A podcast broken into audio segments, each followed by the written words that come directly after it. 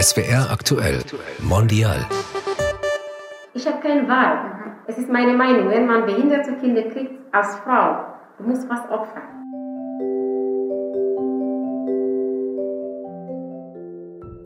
Ich gebe meinen Kindern eine Chance, hier zu bleiben. Sie haben vielleicht eine kleine Zukunft. Ich habe nur das als Hoffnung. Herzlich willkommen zu SWR Aktuell Mondial. Ich bin Leonore Kratz. Und ich bin Sophie Rebmann und in unserem Podcast sind wir neugierig auf Orte und auf Menschen, die unsere Gesellschaft vielfältig machen. Genau, wir sprechen als SWR-Journalistinnen und Journalisten mit Ihnen über ihre Geschichte, ihre Ziele und was sie bewegt. Und jetzt gerade sind wir hier im Heusteigviertel in Stuttgart. Das ist so ein ähm, ganz schön erhaltenes Viertel, ziemlich ruhig und stehen vor dem Caritas-Gebäude. Das ist nämlich wieder ein unterwegs Podcast, diese Folge. Das Thema hast du ja vorgeschlagen. Sag mal, worum es geht. Ja. Heute soll es gehen um ein Mischthema sozusagen, und zwar um Menschen, die, wie soll man das sagen, vielleicht in zwei Schubladen gesteckt werden. In die Migrationsschublade, Menschen, die einen Migrationshintergrund haben und Menschen, die mit einer Behinderung leben.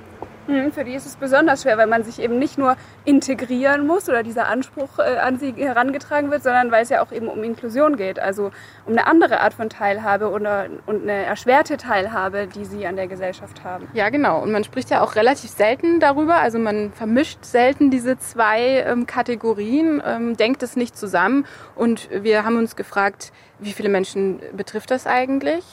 Aus was für Ländern kommen die hierher, mit was für Wünschen, warum kommen sie her und vor allem, wie geht es ihnen hier? Und dafür treffen wir jetzt auf jeden Fall eine Frau, eine, eine Mutter, die nach Deutschland gekommen ist, mit zwei Kindern, die mit einer Behinderung leben. Und wir stehen, du hast schon gesagt, vom Caritas-Gebäude und treffen jetzt Budimka Balasi. Sie ist ähm, Beraterin bei der Caritas. Schon seit vielen, vielen Jahren arbeitet sie in diesem Bereich. Und genau mit diesem Thema, ne? mit Migration und äh, Behinderung. Genau. Ja, bitte? Ja, hallo, hier, wir sind Leonore und Sophie vom SWR. Ja, kommen Sie in zweiten Stock. Hallo, Vorsicht. Hallo. Wir gehen sofort äh, zum zweiten Stock. Okay. Und hier geradeaus und dann rechts. Wir haben uns jetzt ja mittlerweile hingesetzt an so einen runden Tisch in einem großen, hellen Raum, sitzen uns alle mit Masken gegenüber. Es ist total schön, dass man sich mal wieder sehen kann. Also mir gegenüber sitzt Nene Kadiadou Diallo aus Guinea. Ihre 14-jährige Tochter und ihr 10-jähriger Sohn sind gerade in der Schule. Beide Kinder leben mit einer Behinderung und genau deswegen ist Frau Diallo vor sieben Jahren nach Deutschland gekommen. Und links von mir sitzt die Sozialarbeiterin Budimka Balaji. Ich habe es vorhin nicht ganz richtig ausgesprochen, sorry dafür. Wir machen immer am Anfang vom Podcast, dass man sich so ein bisschen besser kennenlernt, machen wir mal noch so ein kurzes äh, Spiel. Also wir sagen eine Frage oder einen Satz und Sie sagen den dann zu Ende. Ich fange einfach mal an und zwar Frau Diallo. Meine Heimat, Ihre Heimat Guinea riecht und schmeckt nach Äh, Obst. Obst. Was? Alles Obst oder bestimmtes Obst? Alles. Äh, Ja, kann ich sagen, ja. Alles Obst. Lecker. Ja.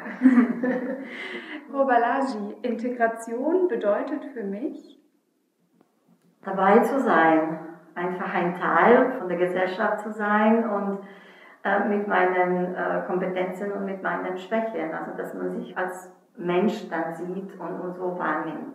Mhm. Frau Diallo, gutes Leben bedeutet für mich, Äh, gutes Leben bedeutet für mich, sich wohlfühlen, äh, gute Beziehungen mit anderen Leuten zu haben. Also, es ist das, ja. mhm. Ja, für mich ist gutes Leben. Und Frau Balaji, Sie haben ja schon viele Jahre äh, gearbeitet im Bereich Migration. Ähm, haben Sie eine lustige Erinnerung mit Klienten, die Sie gemacht haben, die Sie mit uns teilen können? Ähm, ich habe immer Familiennachmittage organisiert, wo auch Frau Diallo mit ihren Kindern kam. Wir haben getanzt, wir haben äh, Sport gemacht und, und teilweise haben die Mamas uns dann irgendwelche Tänze gelernt und da gab es unglaublich witzige Situationen und, und viel Lachen, wo wir dann auf dem Boden lagen und Ja, äh, ja. viel Spaß miteinander hatten. Ja. Ja, ja, sie hat sogar eine Lehrerin von Russland, glaube ich. Oder? Ja, genau. Das war super. Haben Kinder, wir haben getanzt, Russisch, Türkisch, also ja, wir haben alle getanzt. Man merkt schon, die Frauen kennen sich und vertrauen einander. Die haben ja auch jahrelang miteinander zu tun gehabt im Kindergästehaus. Das ist ein Ort, an dem Kinder mit Behinderung für einen Tag, für eine Nachmittagsaktivität oder für ein Wochenende zu Besuch kommen können, weil sie da Förderung bekommen und die Eltern entlastet werden. Und das sind genau die Angebote, von denen die beiden Frauen da schwärmen. Und Sie sind dann 2014, Sie haben schon gesagt, Ihre Kinder sind jetzt 10 und 14. Ja. Das heißt, Sie waren dann noch sehr klein, als Sie hergekommen Ja, sind. ja. Können Sie erzählen, ähm, wie das war? Also warum sind Sie gekommen mit Ihren Kindern? Also, meine Kinder sind beide mit äh, Genetikstörungen geboren.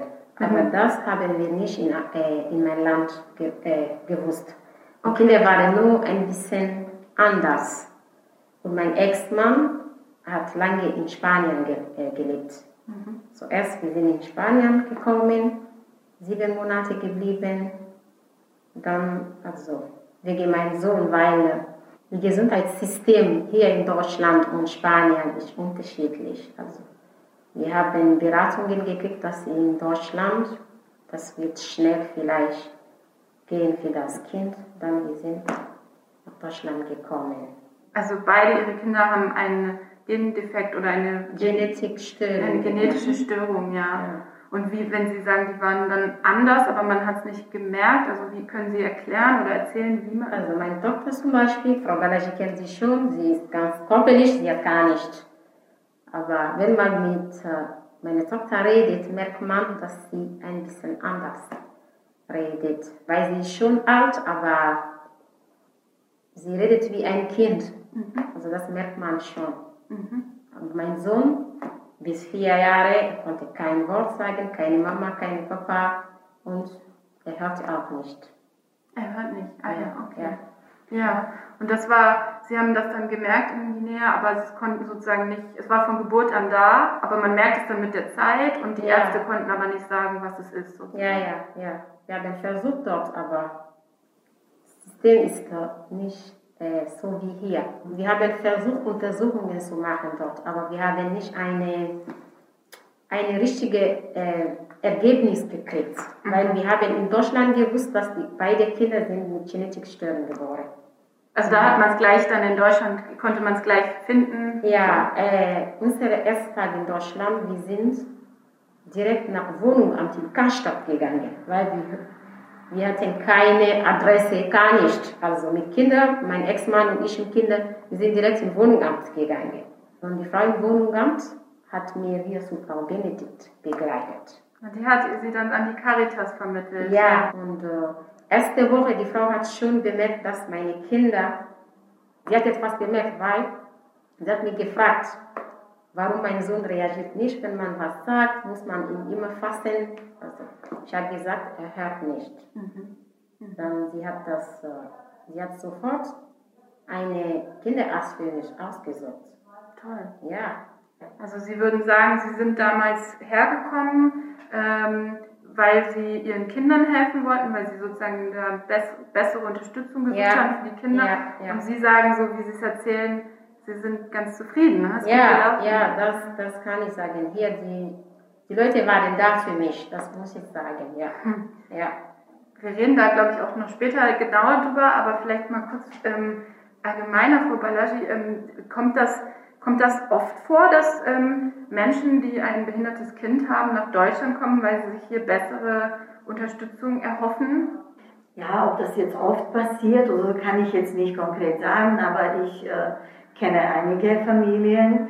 Ähm, ich habe noch eine andere Frau angefragt wegen, wegen äh, unserer Geschichte heute, aber sie spricht äh, wesentlich schlechter Deutsch und sie hat sich nicht getraut. Und das war tatsächlich so, dass sie gezielt hierher gekommen sind. Der Sohn, also Serbien, Aus Serbien. und der Sohn ist jetzt acht. Ähm, und vielleicht noch dann äh, im, im Grundschulalter, da, da geht es noch einiges. Aber die Eltern denken auch, wie ist es dann später, wenn, äh, wenn die Kinder dann aus, aus ähm, volljährig werden oder sowas passiert dann, dass welche Möglichkeiten gibt es. Das war ein Bewegungsgrund. aber auch die Diagnostik.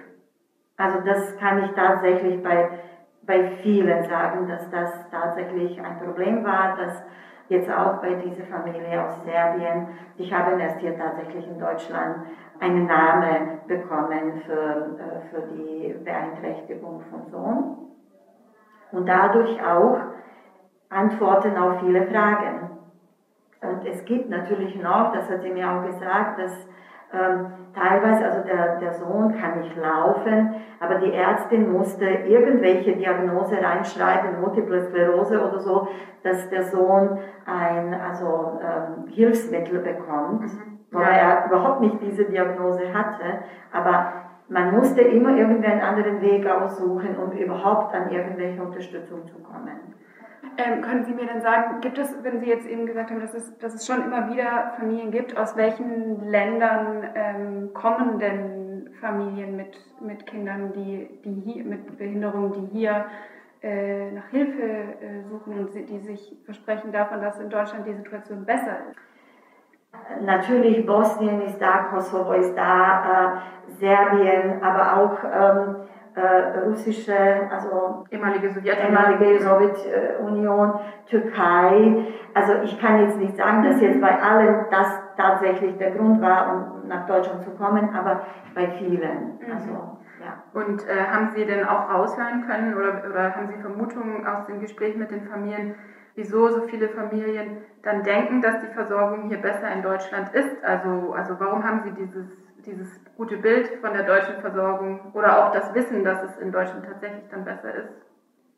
Ich denke, wenn man Deutschland sagt, also es sind ganz wenige Teile äh, auf der Welt, die nie von Deutschland gehört haben, von diesem äh, soziale Gerechtigkeit und, und, und äh, Hilfe, was man da erfahren kann.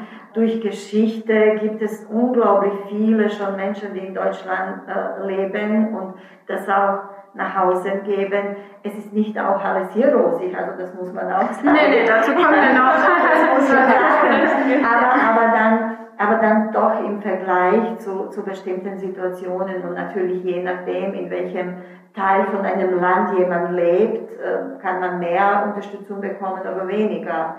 Frau Diallo, Sie sind ja, haben ja eben auch genauso beschlossen, wir ziehen, Sie sind erstmal nach Spanien gezogen und dann nach Deutschland eben weil sie sich erhofft haben, dass die Situation besser ist, dass sie eine bessere Versorgung von ihren Kindern auch bekommen. Was war denn Ihr Bild oder was war denn so die Hoffnung an das Land? Was haben Sie sich vorgestellt, bevor Sie also, hergekommen sind? Ich bin, ich, äh, ich hatte keine Informationen über Deutschland, mein, mein Ex-Mann auch nicht. Es war wie ein Abenteuer für uns. Mhm. Wir wollten nur eine Lösung für unsere Kinder. Wir haben versucht und Gott hat uns geholfen, so kann ich sagen. Ja, ja vielleicht, äh, wie Frau Balaji gesagt hat, es gibt unterschiedliche Meinungen über das. Vielleicht manche Familien haben Schwierigkeit gefunden als, als uns. Es ist unterschiedlich, aber für mich es ist nicht weniger, weil mein Kind jetzt, er hat Geräte, er kann hören. Er redet noch nicht, aber er hört schon. Mhm. Für mich das ist das ist eine gute Schrift für mich. Mhm. Können Sie uns erzählen, wie der Moment war, als Ihr Sohn die Hörgeräte bekommen hat, als er zum ersten Mal gehört hat, für ihn und für Sie? Also, das war, äh, das war für meinen Sohn wie eine Bombe, weil äh, er ist weggelaufen das heißt, das, der erste Moment war also für Ihren Sohn und für Sie eher so, ich würde sagen Bombe, weil es so, so ja, laut war, oder? Ja, das war laut und er war vier Jahre, er hatte nie gehört, weil er hörte 0%, null. Mhm, mhm. Das war für ihn sehr schwer. Ein Schock sozusagen. Ja, ja, und er hat nicht sofort reagiert. Wir sind fast sieben Monate geblieben. Er hatte Geräte, keine Reaktion. Am Anfang, ich habe gedacht, vielleicht das, das klappt nicht. Aber einmal, wir waren so zu Hause, weil wir machen oft Musik, mhm. Afrika-Musik, wir tanzen zusammen. Mein Mann und ich, waren da. Bashir hat angefangen zu tanzen. Mhm. Wir haben geweint, mein Ex-Mann und ich. Das war so ein Moment, weil er hat reagiert. Weil ja. er gehört hat. Ja. Das war schön. Das macht ja. mich auch gerade ein bisschen emotional. Aber nach vielen Monaten, das ja. war tatsächlich. Ja, ja, nach vielen Monaten Toll. hat er reagiert, ja. Toll. Ja, Was haben Sie noch für, für gute Sachen erlebt? Also das ist jetzt ein Riesenschritt, dass ihr so ein Hörgeräte bekommen habt. Aber was, was gab es noch für Hilfen, die Sie hier, die Diagnosen überhaupt, haben wir gesagt? ja, ja, weil äh, mein Ex-Mann und ich, wir haben immer nicht uns äh, über meine Tochter konzentriert. Wir haben immer das normal gefunden, dass sie ein bisschen anders ist. Aber wir haben einen Vorschlag von Genetikabteilung dort gekriegt. Die Frau, die Ärztin hat meine Tochter erstmal gesehen, sie hat gesagt, wenn Sie es erlauben, ich möchte eine Untersuchung für die Tochter auch machen. Dann sie hat gemacht und Erge- Ergebnis war da, meine Tochter hat Trisomie 15. Mhm. Ja. Aber das hat mich total auf den Boden gelassen, weil das war, ich hatte, ich hatte Sorge nur für meinen Sohn. Als ich gewusst habe, dass meine Tochter auch mit Genetikproblemen geboren ist, das war für mich sehr schwer. Sehr, sehr schwer für mich. Wieso? Weil äh, eine Frau Kinder mit Behinderung zu haben, ist nicht einfach. Es ist sehr schwer. Jede Frau wünscht sich, gesundes Kinder zu haben. Mein Kind wird Doktor, Ingenieur oder etwas. Aber Genetik, wir wissen alle, wir haben nicht alle Medizin studiert, aber wir wissen, was Genetik ist. Ja. Es gibt keine Änderung. Vielleicht, vielleicht in 10 Jahren oder 20, sie finden was, ich weiß noch nicht, weil sie arbeiten. Aber es ist sehr schwer. Ja. Der Alltag, aber eben auch der Blick in die Zukunft, weil Sie wissen, dass, dass die Kinder nicht später einen Job Ja, ergreifen können. selbstständig. Ja, selbstverständlich. Ich muss, jemand muss immer hier sein für das Kind. Es ist, äh, Also Sie brauchen Unterstützung, Ja. beide, Ihre Kinder. Ja. Wie war das denn bei Ihnen in Guinea? Was für eine Bedeutung hat äh, Behinderung da? wissen Sie, äh, das, das hängt in Kultur. Jedes Volk hat seine Kultur.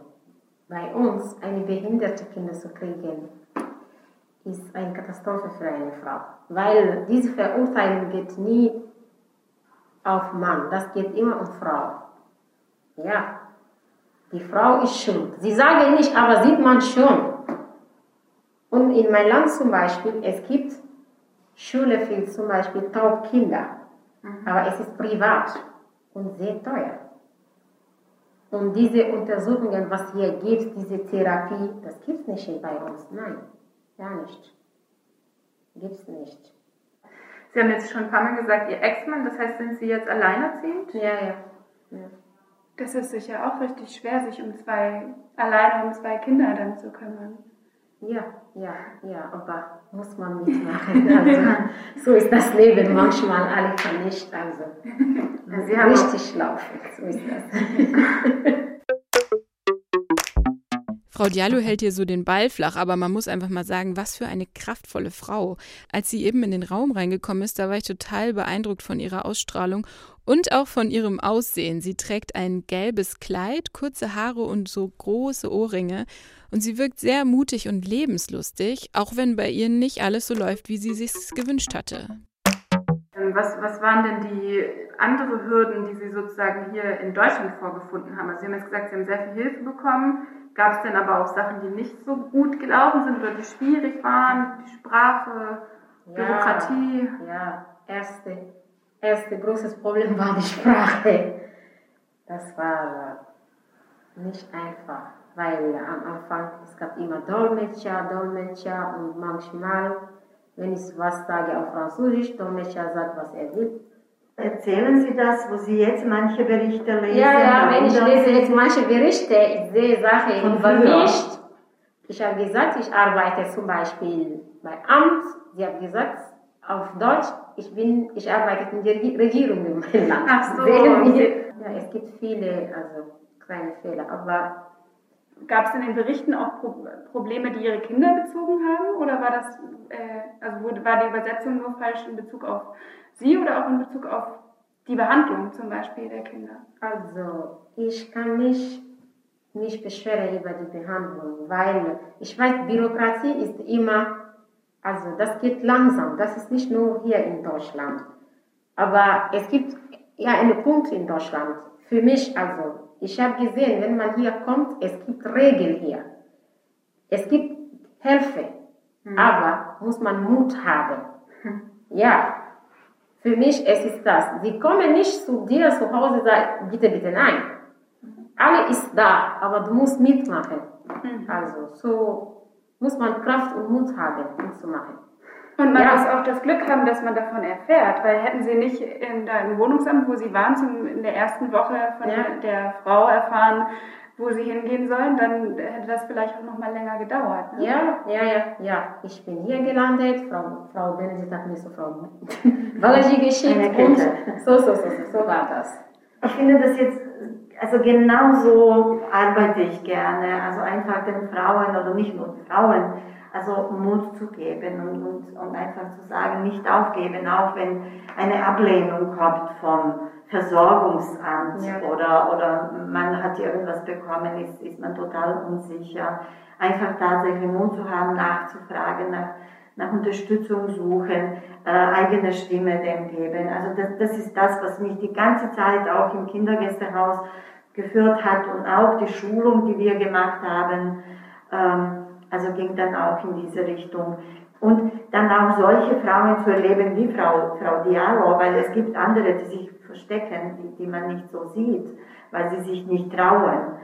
Und wenn dann die Frauen nicht nur von Frau Walaschi sowas hören, sondern tatsächlich erleben, ähm, also das, das, das bedeutet unglaublich viel. Ja. Ja, bei äh, Frau Diallo ist halt auch cool, sie sind im System, äh, empfangen hier Hilfe, aber sie sind selber Teil vom System und sind Jugendbetreuerin mittlerweile. Das ist natürlich super. Ja. Ähm, Frau Balasch, vielleicht können Sie einfach mal erzählen, wie, wie sind Sie überhaupt dazu gekommen vor 14, 15 Jahren, dass Sie genau in dieser Schnittstelle Integration und Inklusion, ähm, ge- ja, wie kam es dazu und was haben Sie da aufgebaut? Also damals in unserem Bereich gab es immer wieder so Zeiten, wo man geschaut hat, äh, welche Projekte, was ist dann uns wichtig. Und, und ich erinnere mich noch ganz genau, wie wir da im Haus saßen, noch ein paar andere Kolleginnen, es gab mehrere Projekte. Und wie äh, unser Chef, Herr Weller, das einfach super gut äh, moderiert hat, dass ich dann am Ende gesagt habe, das ist mein Projekt. Und das möchte ich gerne machen, wobei ich äh, sehr unsicher war. Ich habe selber ähm, Erfahrung gehabt, weil ich ähm, oder wir auch ein Kind, welche Behinderung hatten. Ähm, unser Kind ist aber sehr früh von uns weggegangen und das, das war schon irgendwie eine Verbindung und meine Migrationsgeschichte und ähm, Wo kommen Sie? aus Kroatien. Und zuerst habe ich gedacht, wunderbar, aber wo ich dann im Kindergästehaus dann äh, äh, angekommen bin, gesagt, das kann ich nicht machen, weil das hat mich unglaublich wieder zurückgeholt ähm, in die 90er Jahre. Es, es war schwierig. Ähm, aber ich denke, das war auch irgendwie eine Verbindung auch zu meinen Mamas. Ich konnte nicht viel empfinden, weil ich nicht viel Erfahrung mit unserem Sohn hatte, aber die Ängste, wie gehen die Ärzte mit uns um, wie ist das ganze System, wie, wie ist die Familie, äh, wie steht die Familie gegenüber, also die Erfahrung habe ich auch gemacht, ich hatte Unterstützung gehabt, aber ich habe in meiner Arbeit erlebt, dass es dann auch äh, bei vielen, ähm, man redet nicht darüber zum Beispiel. Mhm.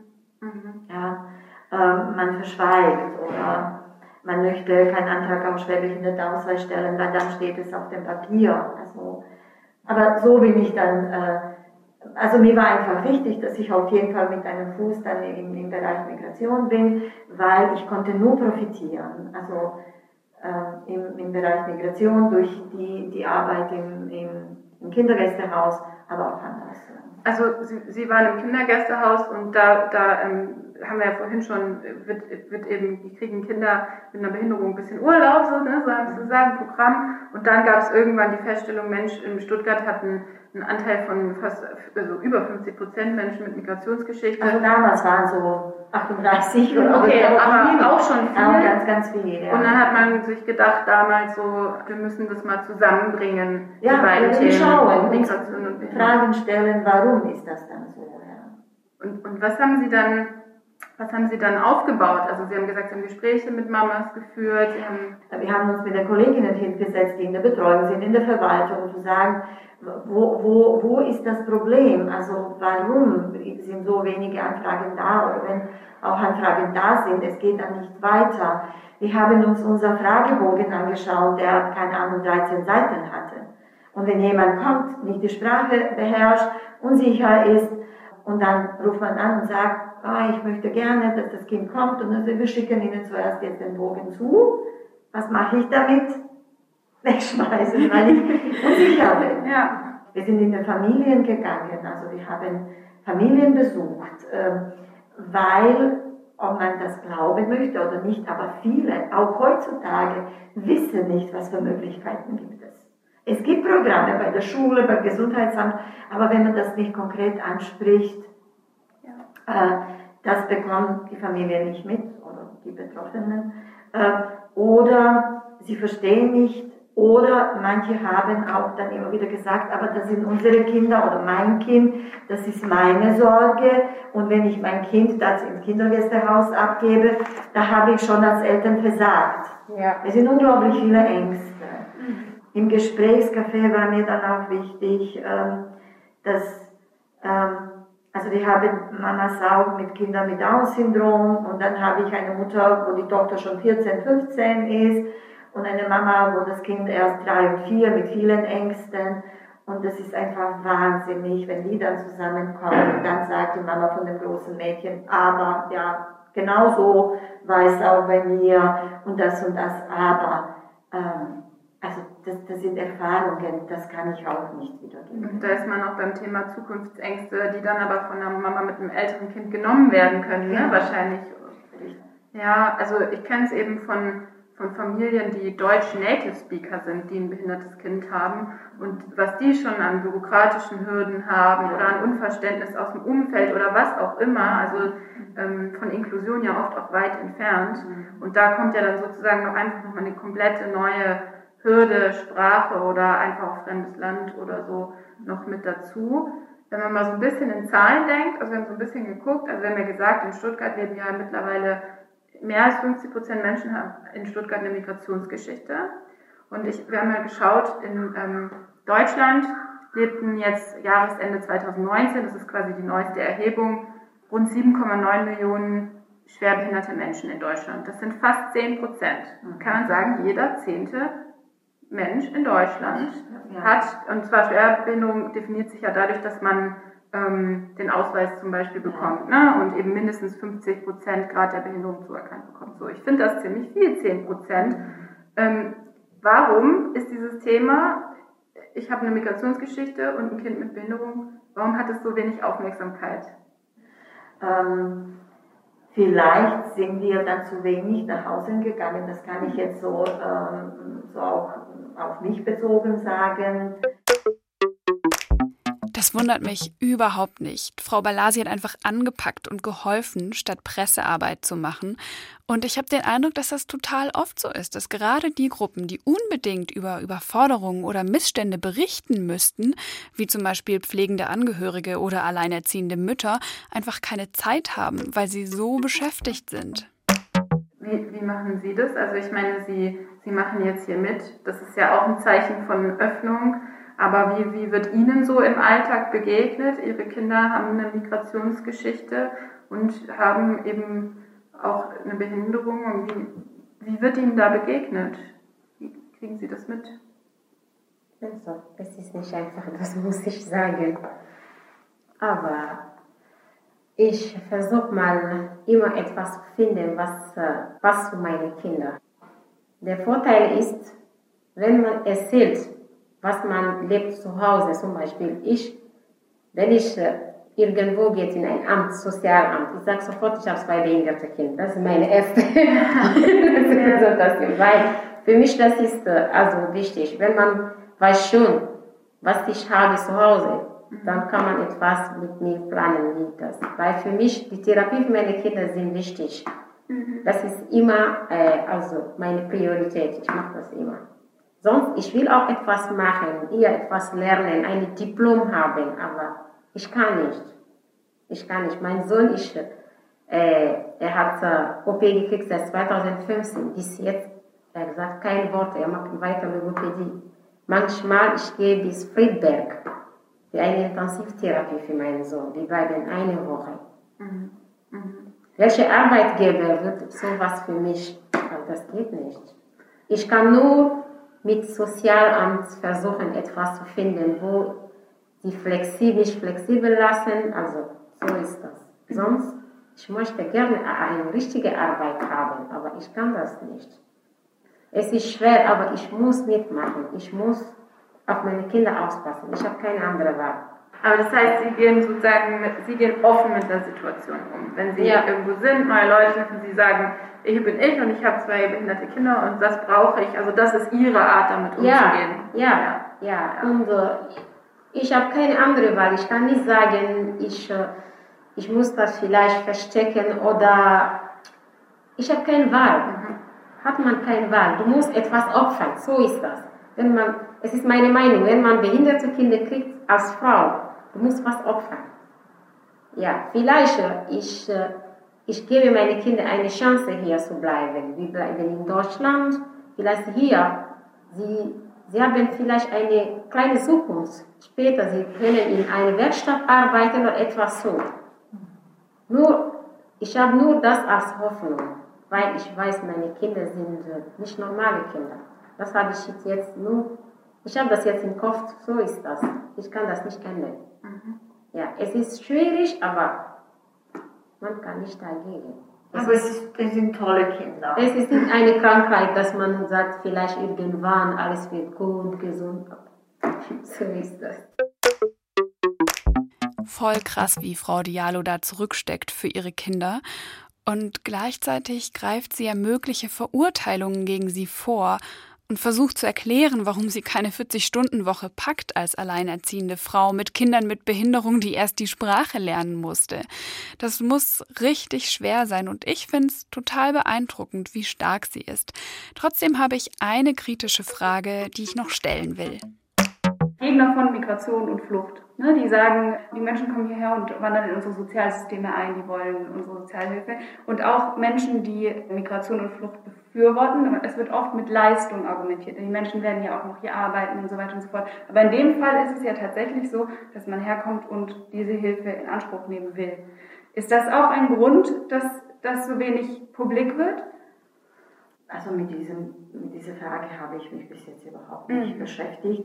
Also jeder, der hierher kommt. Okay, also das ist jetzt tatsächlich so ein bisschen ähm, zweischneidig, was wir jetzt gerade tatsächlich sagen. Und deswegen habe ich Ihnen auch vorhin gesagt, äh, ich kann nicht sagen, alle, die hier kommen, kommen aus dem Grund, aber es gibt tatsächlich, wenn man dann abwägt, was ist dann besser, dass dann tatsächlich die Begründung ist, weshalb dann eine Familie dann Koffer packt und hierher kommt. Mhm. Ähm, aber das bedeutet nicht, dass es Honig und Milch, nicht nur, weil manche Menschen denen auch unfreundlich gegenüber dastehen, also die kämpfen, also die müssen tatsächlich kämpfen und die müssen auch unglaublich viel von sich dann auch, äh, es gibt für verschiedene Sachen auch Voraussetzungen, um überhaupt hier anzukommen oder, oder, oder, also so einfach ist es nicht. Jetzt will ich nach Deutschland und ich bekomme Geld. Also ja. so einfach, so einfach ist also es nicht. So einfach ist es nicht. Und, aber ich denke, ähm, ein Land lebt auch von Vielfalt und, ähm, und das ist bei mir dann immer im Vordergrund. Und noch eine Sache, die mich in meiner Arbeit äh, bewegt, ist einfach diese Begegnungsmöglichkeit zu schaffen. Einfach, dass man sich gegenübersteht und erfährt, wer steht jetzt mir gegenüber, äh, ja, weil bei vielen solchen Sachen ist viel ungewiss da oder, oder auch Angst von irgendwas, ja, da wird mir mein, weg, mein Arbeitsplatz weggenommen ja. oder wie auch immer. Aber wenn ich mir jetzt nicht in Bezug auf Behinderung mir unsere Menschen anschaue, die zu uns kommen, das sind hochgebildete Leute, die jetzt hier putzen oder in einer Fabrik arbeiten. Die Menschen vergessen einfach, dass sich die Situation innerhalb von ein paar Minuten verändern kann, dass ich arbeitslos werde, dass ich mhm. krank werde durch Unfall, dass ich fliehen muss. Also ich habe auch vor vielen Jahren nicht gedacht, dass es Krieg äh, in Kroatien geben wird, ist passiert. Einfach das nicht zu vergessen, dass ich jetzt, so wie ich jetzt dastehe, dass ich das ganz schnell verändern muss und dann bin ich auf der anderen Seite und das mache ich dann. Mhm. Ja. Wir haben ja jetzt gesprochen, vieles ähm, läuft gut. Sie haben viele Sachen erzählt, die Ihnen sehr geholfen haben. Und natürlich auch gesprochen, wo es Hürden gibt. Aber was würden Sie sich wünschen, sollte auf jeden Fall noch besser werden für Familien, die eine Migrationsgeschichte haben und Kinder mit Behinderung? Also ich denke allgemein, allgemein in der Gesellschaft, also dass man offener ist und dass man, wie ich auch schon gesagt habe, dass man den Menschen im Ganzen sieht und nicht nur so so so ein Teil äh, aus der Geschichte äh, rausnehmen und sich auf das stürzen und, und verurteilen. Sie, Frau Diana? Ja, also wünschen, ich wünsche mir nur, dass die Leute hier, also uns, wie die Frau Balaji gesagt habe, äh, nehmen, wie, wir sind auch Menschen. Wir sind hier gekommen, Hilfe zu kriegen, weil euer Land bittet Hilfe. Deswegen, mhm. wir kommen zu, zu euch. Sonst, niemand will von seiner Heimat weg. Jeder liebt seine Heimat. Das muss ich sagen. Mhm. Jeder liebt seine Heimat. Aber wenn es geht um Kinder, ein Eltern kann alles opfern. Die, die Frauen machen mehr bei uns, weil ich habe Ihnen schon gesagt, wenn behinderte Kinder geboren sind, Mama hat viele, alles ist auf ihre Kopf. Ja. Also, ja, deswegen, deswegen wenn du, du siehst eine kleine Hoffnung, du sagst, ich mag nicht. Zum Beispiel, ich kann ein Beispiel für andere Frauen sein, die sagen, ja, sie hat geschafft, vielleicht ich auch schaffe das. Mhm. So ist das bei uns. Also für mich steckt in dem Thema ehrlich gesagt auch viel Feministisches. Ne? Also das, wir haben es jetzt so oft gehabt, es bleibt so viel an den Frauen, an den Müttern hängen. Es sind so starke ja. Persönlichkeiten, die für ihre Kinder alles machen und so viel auf sie nehmen.